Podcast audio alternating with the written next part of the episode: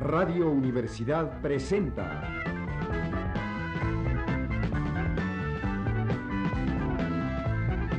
Testimonios.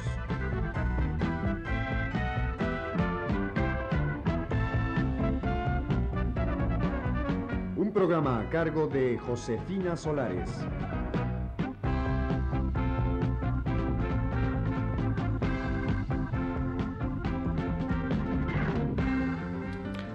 Esta noche tenemos con nosotros nuevamente al director de cine Felipe Casals, quien nos seguirá hablando de su última película, Los que viven donde sopla el viento suave. Eh, señor Casals, ¿qué nos podría decir en cuanto a las diferencias que existen entre realizar un film como Los que viven donde sopla el viento suave a uno como aquellos años? Los dos son films históricos. Eso ya lo dije no sé dónde. Lo que pasa es que aquellos años tienen una finalidad mucho más didáctica. Es decir, aquellos años fue realizado con la finalidad de ilustrar un problema, un problema que todo el mundo conoce ampliamente, que es el problema de la intervención, problema de intereses extranjeros económicos queriéndose apropiar de, de un país la respuesta a través de un nombre en ese país, el valor, la, la decisión, la explicación de una situación límite históricamente hablando para ese hombre, pero desgraciadamente a los ojos de mucha gente, poca afortunadamente, eh, que casi siempre es gente privilegiada, eh, parece una película excesivamente pétrea, acartonada, etcétera. La película no fue hecha para ese pequeño núcleo de gentes cuyos criterios son muy respetables, cuyas eh, cualidades son también muy respetables, sino para los otros 40 o 38 otros millones de habitantes que pueblan, este, que poblan este país y que si no conocen bien sus raíces, dados los tiempos y las realidades en las cuales vivimos, pueden en cualquier momento verse envueltos en circunstancias semejantes. Aquellos años no es más que un alegato político que demuestra, como bien lo dice un diálogo de Carlos Fuentes, que el imperialismo cambia de armas, pero no de propósitos. De tal manera que para muchos espectadores de este país, que no son los privilegiados, que no son el público de capilla, es muy importante que estén enterados de que es necesario un hombre decisivo, firme, en una situación límite para que estas circunstancias no ocurran. Esta es la intención de aquellos años. Aquellos años fue hecho dentro de la industria a todo lo que signifique la industria, a un costo alto, porque es una película complicada, y que tenía que mostrar dónde y cómo se urden o se urdieron en dicho caso esta trama, esta configuración de imperialismo industrial en contra de México de ahí su costo, de ahí el alarde que se hizo. No, se nos, no, no nos interesaba desde un principio mostrar la lucha como respuesta a dicha intervención, la lucha armada del pueblo mexicano, sino precisamente lo contrario, cómo se pudo urdir.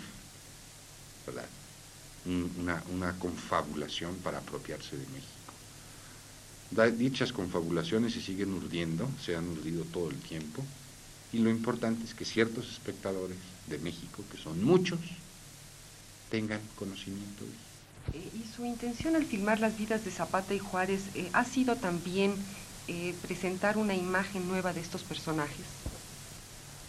Bueno, las intenciones sí fueron. En el caso de Juárez, estoy demasiado cerca de la película para saber si me equivoqué o no me equivoqué. No creo haberme equivocado porque tuve excelentes colaboradores Podemos tener errores de apreciación, pero ninguno de posición política. Estamos firmes y convencidos que la posición que sostiene la película, la tesis de la película, mis colaboradores y un servidor, de eso estamos convencidos. Puede haber errores de apreciación en cuanto a caracterizaciones, en cuanto a movimiento dramático interno, en cuanto a resoluciones cinematográficas. En cambio, en Zapata es muy diferente. En Zapata Me equivoqué en mis colaboradores, me equivoqué en la interpretación del personaje y aquello sí es un gran, gran error. Debo reconocer que Zapata sí es un error, pero lo cual es un error muy ventajoso, porque espero, y espero no, equivocarme también, de esa agua no he de volver a beber. ¿Y qué opina usted de, cómo trató la crítica a estas películas? Pues la crítica, en el caso de Zapata, la fue muy benigna. Debe usted recordar que Zapata fue mi primera película dentro de la industria cinematográfica. Yo había hecho anteriormente algunos cortometrajes premiados en el extranjero. Después había hecho dos largos metrajes independientes fuera de los sindicatos, uno de ellos premiado internacionalmente. La crítica los había elogiado ampliamente, creo que inmerecidamente. Entonces esperaban que mi, mi entrada en la industria fuese una continuidad de la posición que yo tenía en el cine independiente. Pero el cine independiente y el cine industrial son dos cosas muy, muy diferentes, aunque los dos sean cine mexicano. De tal manera que con Zapata fueron benignos los críticos, diciendo bien, pues entrando en la industria hubo un traspiés, veremos después. Después vino El Jardín de Isabel, que considero una película que quisiera volver a filmar, no otra vez, sino cuatro, cinco, seis o siete veces. La crítica fue unánime y la apreció enormemente. Y esto me satisfue, me una gran satisfacción. Y después vino aquellos años, donde la crítica también se unificó, pero en contra de la película. Creo que ahí habría que hacer tres aclaraciones. La crítica destruyó aquellos años, no por la película en sí, sino por la forma en que la película había sido proyectada. Si proyectada me refiero no en pantalla, sino pensada, estructurada. Eh, fue estructurada con una inversión mayoritaria del gobierno, de los estudios Churubusco, y esto sonó un poco acartonado, sonó un poco a demagogia. Creo que eso es falso y es donde la crítica se equivocó. Primer punto. Segundo punto, la crítica eh, me dedicó algunas líneas como un cineasta que se dedicaba en dicha película, o sea, aquellos años, a abordar en el vacío, a hacer en trabajo de encaje, a estar sentado en una película muy cómoda, a jugar al cinito. También puede que sea cierto, esto ya es un análisis muy subjetivo. Punto número tres, se atacó el costo de la película. Eso sí ya no está en mis manos. El costo de la película está en relación directa a sus necesidades. Y ahí la crítica creo que tampoco acertó. Donde realmente acertó la crítica es decir que Felipe Casals hizo una película cómodamente. Y esto sí es cierto, y esto sí es doloroso, porque un cineasta es un profesionista y no debe realizar ninguna actividad cómodamente. Debe ser una actividad que siempre lo obliga. Me refiero en tanto a que eh, ejercicio cinematográfico, no posición política ni creativa. Así es que a final de cuentas pues se unificaron los criterios y salvo algunas excepciones aquellos años fue muy mal recibido por la crítica. Hay un adagio, casi proverbio europeo, que dice que no hay crítico que a los cinco años no se arrepienta de sus juicios. Me pesaría por el jardín de tía Isabel, pero me gustaría mucho por aquellos años que esta ley se efectuara usted mismo ha rectificado en muchas de sus películas. Eh, ¿La crítica ha, servido al señalar algunos puntos que, usted haya, haya recapacitado? La crítica es absolutamente indispensable, siempre y cuando sea orientadora. La crítica es para un señor que abre un periódico o un telespectador que prende la televisión y frente a él, en cualquiera de las dos maneras, se le dice en síntesis, vaya usted o no vaya usted. Para el creador es mucho, muy importante, más importante, porque debo decirle, y aquí hay que hacer un paréntesis al respecto, que la crítica mexicana cinematográfica es mucho, muy respetable. Tan es respetable que su gran mayoría, aunque escriban en diversos periódicos diversas publicaciones, son traducidos al inglés, al francés, a algunas otras lenguas incluidos en varios libros de estudios, de ensayos sobre cine en Italia, en Checoslovaquia. No son advenedizos, no son gentes, no son gacetilleros, no son plumíferos y son además muy pocos, se cuentan con una mano. Entonces para el creador sí son muy orientadores, no por el gusto del elogio, sino muchas veces marcan ciertos puntos, subrayan ciertos puntos que son errores que el cineasta debe de admitir. No, se hacen, no hacemos nosotros, el cine actual mexicano, películas para que los críticos les guste.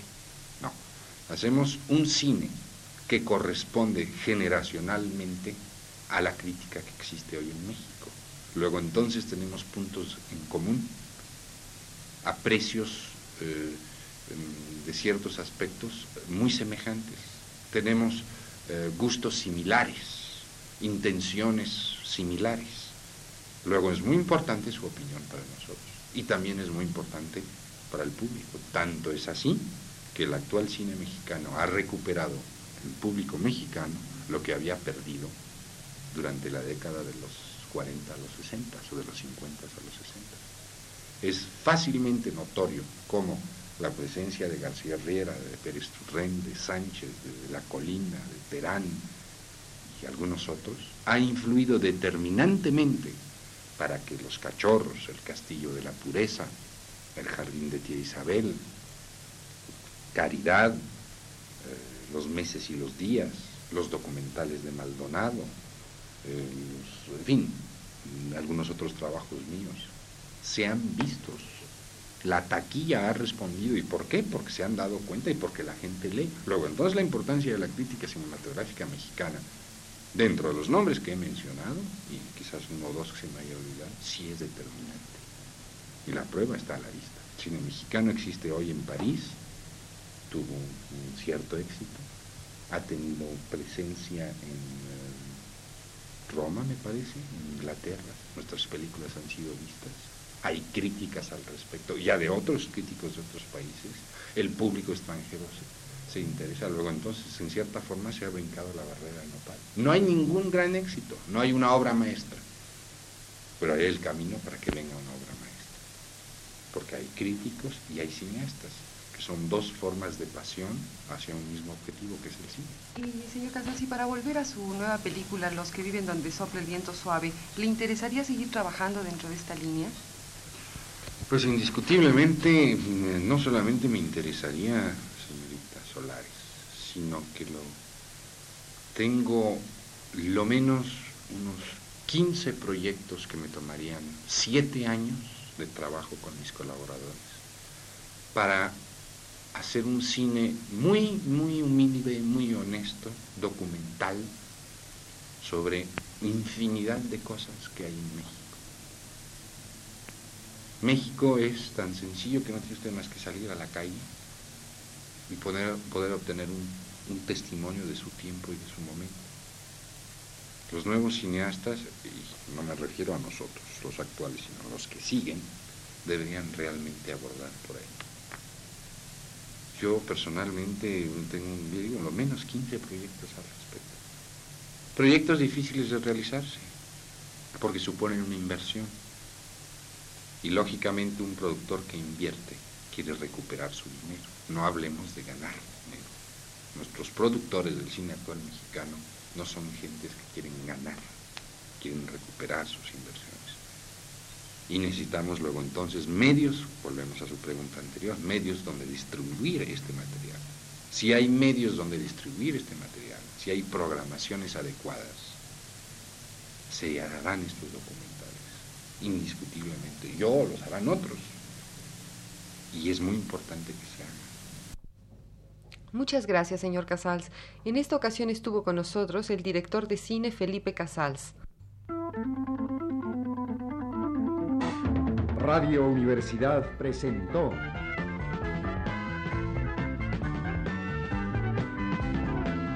Testimonios